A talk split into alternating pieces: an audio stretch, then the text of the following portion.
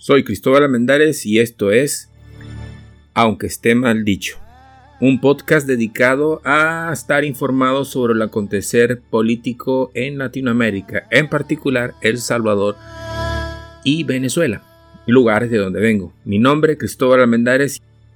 Hoy hablaremos sobre la pregunta del día de hoy es ¿Nayib Bukele es un dictador?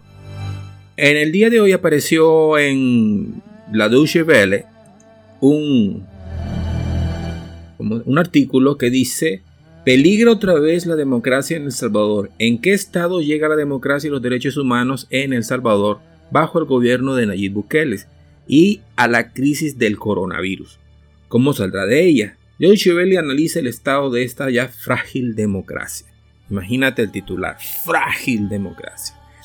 En lo personal, yo vengo de Venezuela, o sea, me nací en El Salvador, pero me crié en Venezuela.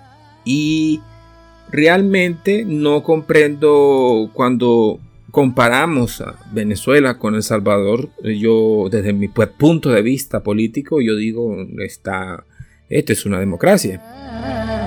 Y aunque con el gobierno de Chávez también se vivieron este tipo de situaciones donde la oposición justificadamente o no decía que Chávez era un, era un megalómano, eh, dictador y otra cantidad de términos, jamás pudieron probarlo y cayeron en la trampa de es el lobo, es el lobo, es el lobo, hasta que al final la gente dejó de creerles y el lobo sacó los dientes ya cuando no había forma de que o alguien que le interesara o le hiciera fuerza política para poder frenar eh, el control hegemónico de todas las instituciones estatales. Y hoy no estamos hablando de lo que ocurrió en Venezuela, vamos a hablar de lo que ocurrió en El Salvador, eh, está ocurriendo en El Salvador. Sin embargo, haremos referencia a otro detalle. En estos días, hace poco, el presidente de El Salvador, Nayib Bukele, se reunió con, a través de Instagram con eh, el ciudadano de calle 13, René. Él, junto con otros artistas de la isla de, Puerto Rico, eh, eh, personificaron una protesta masiva en contra del gobernador de la isla, acusándolo de, de eso mismo, dictador. Dictador. Y es, se ha vuelto costumbre, hábito o característica inequívoca en parte en toda Latinoamérica de llamar a esta gente, este, a los políticos, los protestadores, yo, manifestantes, pero vamos a decirle protestadores, y para tratar de diferenciar entre un manifestante y un protestador. En mi opinión, un manifestante tiene legítimo derecho y hace uso legítimo de la ley que le ampara con, en lo referente a la protesta. Pero cuando hablamos de un protestador, eh, no, no hace uso legítimo. Por ejemplo, en el caso de Chile tenemos el hecho de que quemaron el metro en forma intencional, cargaban los garrafones, no fue que accidentalmente se toparon con ellos. Y mm, hubo, otros incidentes y ese tipo de acciones yo las llamaría protestadoras. Los manifestantes y los protestadores por lo general se mezclan y desencadenan en graves violaciones de derechos humanos, tanto por los manifestantes, hacia los manifestantes, como de los protestadores hacia los manifestantes y los miembros de, responsables de hacer cumplir la ley. Bien, entonces, estamos hablando de René. Ellos alegaban de que el gobernador de la isla se vio envuelto en un escándalo a través de unos audios donde se hablaba, él hablaba en forma negligente y desdeñosa acerca de conglomerados sociales dentro de la isla. Eh, creo que eran la comunidad LGTB y, otros grupos como feministas y se burlaba se burlaba de, de esas comunidades y esto desencadenó en las protestas que lo llevaron a la renuncia el detalle es que estamos en una dictadura. Recuerdo perfectamente haber escuchado a René de Calle 13 decir, es una dictadura, es una dictadura, es una dictadura. Aunque el ciudadano fue electo y estaba en su periodo constitucional, perfectamente válido y legal. O sea, realmente no había evidencia de que hubiera una dictadura. La pregunta que nos deberemos hacer, ¿qué es una dictadura? ¿Qué es lo que los jóvenes hoy en día, los millennials o los, los líderes de hoy en día entienden y definen como una dictadura? Y para entender eso también tenemos que irnos al otro extremo y comprender qué es lo que los manifestantes, los ciudadanos, los medios de comunicación, los representantes políticos de cada banda, de cada tolda, entienden por democracia. ¿Qué es una democracia? ¿Y qué es ser un dictador? Porque esos son los extremos en los cuales nosotros tenemos que hacer énfasis. Redefinir claramente las reglas que nos permiten decir cuando alguien es un dictador y cuando no. Porque se ha flexibilizado el uso del lenguaje a tal punto de que simplemente se está creando una matriz de opinión que en ocasiones puede ser real y en otras ocasiones puede estar muy lejos de lo que ocurre realmente en los países. En el caso de Nayib Bukele aquí en El Salvador, eh, está aplicando básicamente el mismo listado de órdenes que en la mayoría de los países del mundo se están aplicando. Eh, aquí en el país, eh, lo que notamos es que la oposición, los partidos de oposición le hacen una fuerte campaña en contra de que se ejecuten esas acciones. Y ese discurso ambivalente de llevarse la contraria a un bando y otro en una lucha constante por el poder hace que los ciudadanos elijan un bando y prefieran no respetar las, las reglas del juego y decidan desobedecerlas alegando derechos. Es mi derecho no respetar el semáforo y si chocamos es culpa del otro, porque es mi derecho no respetar el semáforo. El otro debió haberme respetado a mí, no respetando el semáforo igualmente. Entonces esos son los detalles que tenemos. Tenemos una serie de denuncias, pero no vemos, por ejemplo, a los medios de comunicación del nacionales, no los vemos explorando quién fue, qué hizo y cómo lo hizo. O sea, ¿cuál es el objetivo de la denuncia? ¿Quién ejecutó la violación de los derechos humanos, si es que hubo violación de los derechos humanos. Porque que se tenga una denuncia no significa que ha habido una violación de los derechos humanos, solamente hubo una denuncia por parte de un ciudadano con respecto a si hay una violación hacia sus derechos. Pero la pregunta es, ¿dónde estaba ese ciudadano? ¿Qué estaba haciendo? ¿Y por qué ocurrieron los hechos. Ese detalle, en la mayoría de los casos, usted no lo ven en los medios de comunicación. Es difícil para un ciudadano que está respetando la ley, como es mi caso, tengo 40 días que no salgo de mi casa, entender ese detalle. Pero lo que sí conozco es que hay el riesgo de que una persona, por beber, por ejemplo, que sí ha pasado que frente a mi casa hay personas que se tiran a beber, borrachos o bolos, como lo dicen aquí en El Salvador, están frente a mi casa y ¿qué puedo hacer yo? No puedo hacer absolutamente nada, porque él está en su derecho de estar bolo frente a mi casa. A lo mejor está contaminado, es asintomático, pero como él tiene el derecho de estar bolo frente a mi casa, resulta ser de que pone en peligro la vida de mi familia, pone la vida de, niños, de personas transeúntes que están pasando por enfrente. Y peor, si un policía llega y le llama la atención, lo detiene o lo lleva para un centro de contención, corre el riesgo policía de enfermarse y de enfermar a su familia. entonces ahí es donde establecemos el hecho de que hay límites para los derechos. No, los derechos humanos no son absolutos. O sea, yo tengo el derecho y soy casi un dios y debe respetarse todo lo que yo digo porque simplemente yo lo digo. Y la respuesta es no. Tus derechos terminan donde comienzan los derechos de las personas que están a tu alrededor. Y si partimos de esa premisa, entonces eh, se están violando muchos derechos humanos, sí, pero le prestan importancia es a los derechos de unos ciudadanos en perjuicio de los derechos de otros ciudadanos. Y el asunto es que ambos quedemos satisfechos con respecto a estos dos extremos. Por eso es que los derechos también demandan obligaciones. Por ejemplo, no podemos elegir gobernantes, no deberíamos poder elegir, eh, no deberíamos elegir gobernantes en base a que nos den la razón todo el tiempo.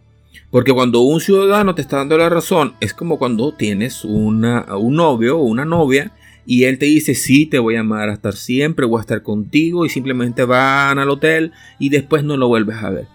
Eso pasa continuamente. Lo mismo pasa con los políticos. Durante la campaña están como enamorados, ofreciendo y ofreciendo y ofreciendo. Pero luego que se sienten en el poder, muy rara vez tú lo vuelves a ver hasta la siguiente campaña. Y eso lo evidenciamos en cualquier país de Latinoamérica. Y entonces nos sorprende que descubramos audios que dicen donde alguien no está de acuerdo, por ejemplo, con el aborto. Este, yo en el personal estoy a favor del aborto, pero por no por las razones de los, de los que están a favor. Lo que alegan ellos es un disparate. Mis razones provienen de, otra, de, otro, de otro lugar. Entonces, no puedes pedir líderes que estén de acuerdo contigo en todo lo que tú digas. Y aunque el líder en este caso, en Nayib Bukele no estoy de acuerdo, porque se hizo bastante énfasis en algunos puntos de la conversación con el señor mm, René de Calle 13. Eh, por ejemplo, creo que en el aborto no estaba de acuerdo y tampoco estaba de acuerdo con el matrimonio LGTB. Bien, no pueden pedir a un gobernante que esté de acuerdo con absolutamente todo. No es el trabajo del gobernante. El gobernante, el presidente en este caso, él no, él no hace las leyes. Quienes hacen las leyes son los diputados. Independientemente de que él esté o no esté a favor de esas dos causas, él no es el que decide si se hacen o no se hacen, porque eso es lo que define una democracia. La democracia la establecemos a través del rol de la asamblea, quienes son los que determinan cuáles son las leyes que se van a crear.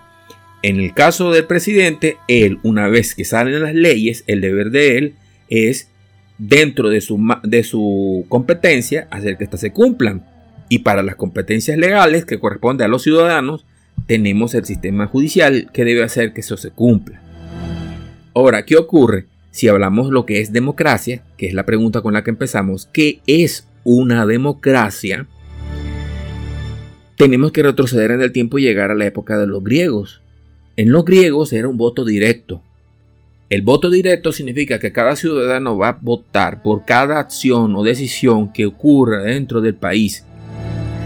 Dentro de una ciudad-estado como lo era Atenas, era algo relativamente fácil de hacer. Y la mayoría de las personas simplemente se reunían en una asamblea, una asamblea la mayoría de las personas con derecho a votar se reunían en una asamblea y, los que querían intervenir, intervenían y los que eh, después de cesadas las intervenciones se hacía votación y se elegía y eso para cada decisión. Ahora estamos hablando de las leyes y todo lo demás. El problema que tenemos de esa democracia es que extrapolar ese modelo democrático hasta un modelo que abarque una nación completa y entre más grande es más complejo el modelo democrático que se puede implementar. Entonces es muy, pero muy, pero muy complejo lograr llegar a un acuerdo entre que todos podamos votar directamente. Es muy difícil. Entonces, lo que ocurre es que la democracia de hoy en día no es la democracia griega, aunque nosotros dentro de nuestras psíquicas creamos que es esa democracia. Lo que tenemos es una combinación entre la democracia griega y la República Romana. Dicho sea, nosotros lo único que hacemos es votar por el caudillo que nos va a gobernar o el grupo caudillista con el que nos va a gobernar. O sea, Vivimos en una especie de democracia oligárquica, elegimos a una oligarquía que nos represente. Entonces, esa oligarquía en los últimos 100 años se ha dedicado a prorrogarse en el poder constantemente y es allí donde yo estoy en contra. Entre más se reelijan ellos una y otra vez, más oligárquico, más monárquico, más caudillista, más feudalista es el modelo democrático que tenemos. Y entonces eso ocurre tanto en gobiernos de, izquierda como en gobiernos de derecha. Si tú analizas el gobierno cubano, el gobierno cubano es un solo partido, es uno solo ideario y todo el mundo vota por el que está el que ya está montado. Una y otra vez Fidel gobernó hasta que se murió y el que llega hasta que ya no pudo y entonces tuvo que delegarle a lo al siguiente y ese va a estar hasta que este, hasta que pueda, no hay revancha. Y entonces Vamos a Venezuela y ¿qué ocurre? Siempre ganan los mismos. Lo primero que, eh, que, hizo Chávez, una vez que logró derrotar a, los gritadores que decían esto es el lobo, esto es el lobo, esto es el lobo, cuando ya la gente se, se cansó y, ah, hombre, estos están loquitos, no dicen nada, ¿qué hizo? Pidió elección indefinida. Y ahora estamos metidos en Venezuela en el problema en el que estamos metidos. Unos gobiernos que son imposibles de sacar de ahí. Lo mismo quería hacer el ciudadano este, Evo Morales, reelegirse, aunque su constitución no lo permite, reelegirse porque es su derecho humano, porque es su derecho político. Como que si los demás ciudadanos dentro de Bolivia no tuvieran derechos políticos. Él es el único humano o el único con derechos políticos en, en Bolivia. Entonces es ahí donde nosotros tenemos que hacernos la pregunta. Nosotros tenemos que mejorar nuestras leyes y debemos también huir a toda forma de gobierno en donde los que nos gobiernan se prolonguen indefinidamente en el poder. Si es una sola elección, en el caso de los diputados, yo podría proponer una única elección por un periodo de 7 a 10 años. Y luego de esos 7 a 10 años para afuera vienen otros, no van a elegirse los mismos. No pueden elegirse los mismos. Hay más ciudadanos en el país y hay más personas con derechos y hay otras ideas que pueden surgir dentro de esas personas que, están en el país. Entonces los que ya estuvieron, tuvieron su oportunidad, regresan al mundo civil y no tienen derecho a reelegirse. Y en mi, mi caso debería decir que ni siquiera los hijos podrían eh, o familiares en primer grado deberían poder postularse al menos en la elección siguiente. Ah, yo no voy a elegirme, pero entonces voy a elegir a mi hijo para que me reemplace. No, eso no debe ser. Pueden postularse por una elección de por medio, pero también existen muchos otros ciudadanos que tienen derechos. Cuando hacemos eso, nos, damos cuenta de que estamos llegando a una sociedad un poquito más equilibrada, evitando las oligarquías gobernantes.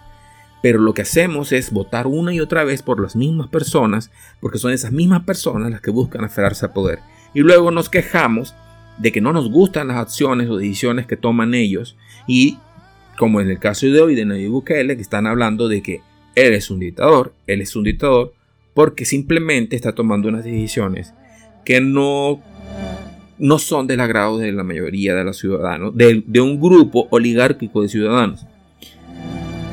Y él se basa en su apoyo de, que tiene sobre los ciudadanos que sí están de acuerdo con las decisiones que están tomando, aunque en el fondo pudiera a futuro tomar unas decisiones que sean en contra de la democracia. En este sentido, como ciudadanos, tú quieres defender la democracia, tienes que reducir los tiempos electorales, los periodos electorales a los gobernantes no puedes permitir reelecciones indefinidas y no debes permitir leyes que violen los derechos humanos de otros ciudadanos en nombre de los derechos ciudadanos tuyos. Ah, no, voy a elegir porque es mi derecho humano, no importa que pase yo por encima de los derechos de otros seres humanos. Entonces, si logramos evitar esas dos cosas, y vuelvo a repetirlas para hacer énfasis, primero, no crear leyes en nombre de los derechos humanos que violen los derechos humanos de otros ciudadanos y no prolongar eh, este, eh, la elección, no renovar la elección ni prolongar, prolongar la estadía de un mismo conglomerado o cogollo oligárquico de ciudadanos en el poder. Ya tuvieron su periodo, entonces sálganse y que los mismos partidos políticos postulen a otras personas, pero no pueden permitir nuevamente a estas personas volverse a postular. Hemos llegado a ustedes desde la ciudad turística de Alegría. Mi nombre es Cristóbal Almendares y este es el podcast Aunque esté mal dicho. Llegamos ustedes gracias a Tecapa Shot en Instagram y Tutaguarita en la Plaza de la Ciudad Turística de Alegría. Todos sean bienvenidos a visitarnos cuando el coronavirus sea derrotado y podamos volver a nuestros quehaceres habituales. Muchas gracias.